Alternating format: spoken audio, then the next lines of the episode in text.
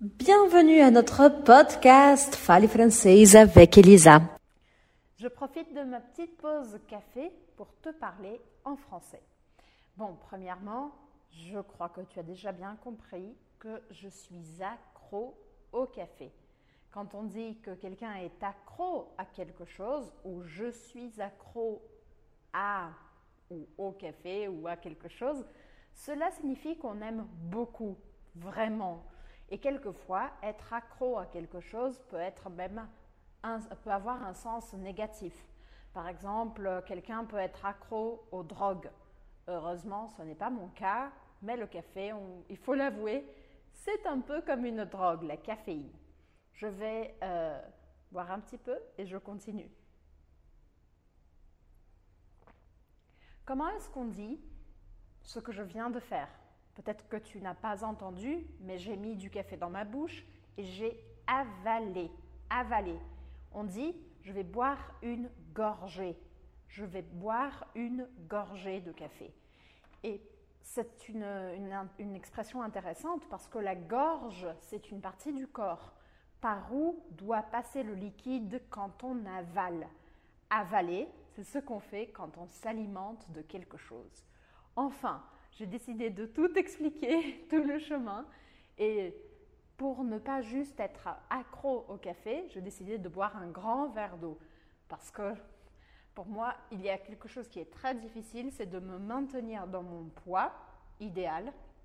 L'année dernière, j'avais beaucoup maigri en faisant un régime, mais qui était un peu strict, peut-être trop strict. Et cette année, j'ai regrossi. Donc il faut que je me remette un peu au régime.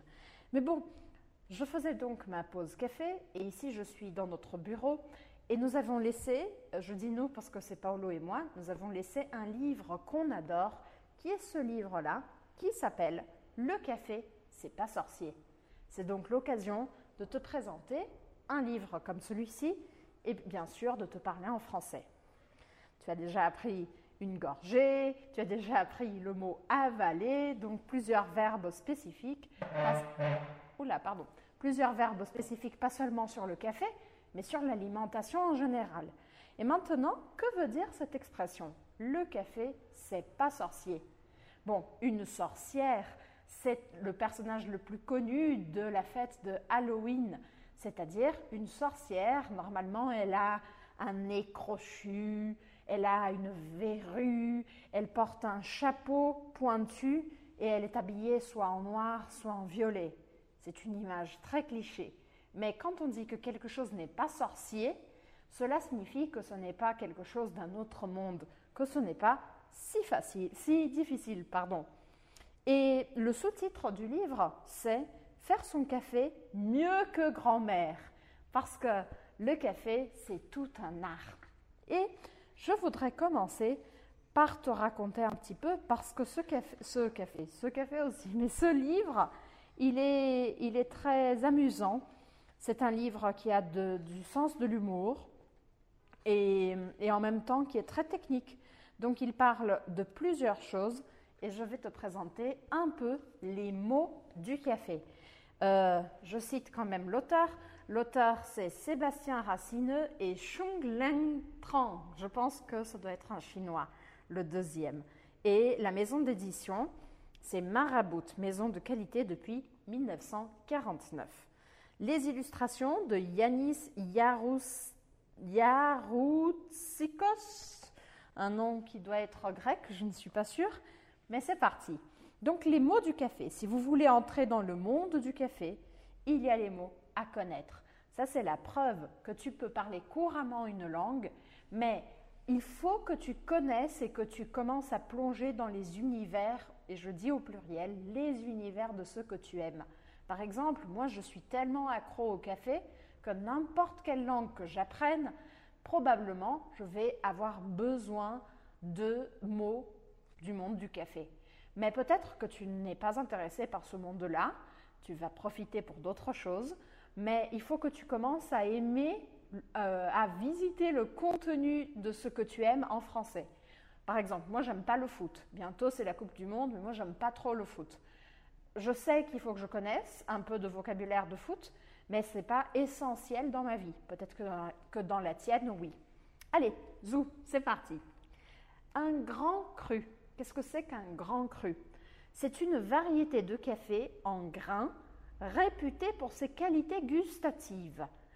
Reste à savoir lui faire exprimer tout son potentiel. On utilise aussi l'expression grand cru pour parler des vins. Donc ce sont des vins d'haute qualité ou du café de très haute qualité. Après, nous avons le mot broyer. Broyer s'emploie couramment pour moudre le café. Plus facile à conjuguer, parce que le verbe moudre, il faut le dire, c'est un verbe assez compliqué. Mais par contre, le verbe broyer, euh, malgré le fait qu'il ait cet Y au milieu, B-R-O-Y-E-R, c'est un verbe un peu plus facile. Je broie, tu broies, il broie, nous broyons, vous broyez, il broie. Alors, broyer du café, c'est prendre le café en graines et le transformer en poussière de café. Puis nous avons la granulométrie. Qu'est-ce que c'est que ce drôle de mot? Ben, La granulométrie, c'est la mesure de la finesse de la mouture. Mouture, c'est justement euh, la finesse. Attendez, comment je vais vous expliquer? Est-ce que le café va être plus fin ou plus épais Quand on prend le, grain de café, on va le broyer et à ce moment-là, il va falloir décider la mouture, la finesse ou l'épaisseur de la mouture. Ça s'appelle la granulométrie. D'accord? Le.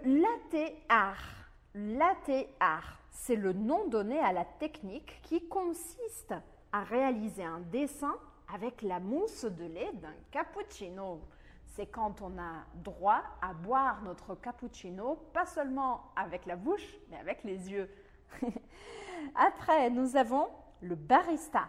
Barista, c'est le nom du spécialiste du café côté boisson à déguster, à rencontrer au, au coffee shop.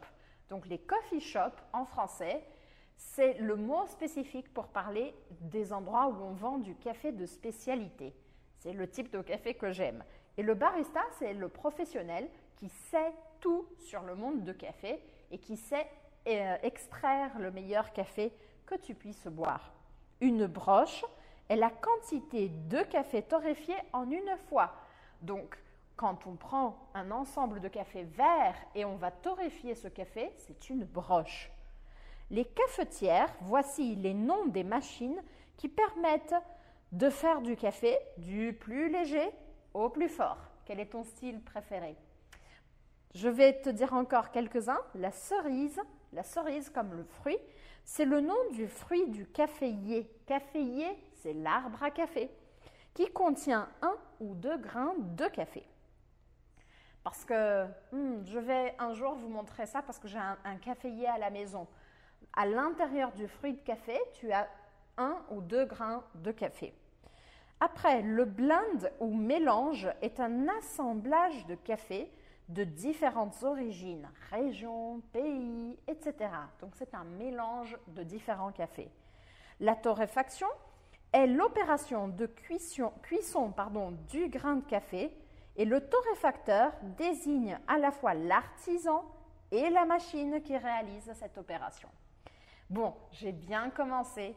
Il y a encore plein de mots à découvrir et à connaître, mais je ne veux pas que tu t'ennuies, donc j'aimerais bien savoir si ce contenu t'intéresse. Si oui, fais-moi savoir. Si tu es sur YouTube, marque ici dessous, laisse-moi un commentaire et n'oublie pas de t'abonner à ma chaîne.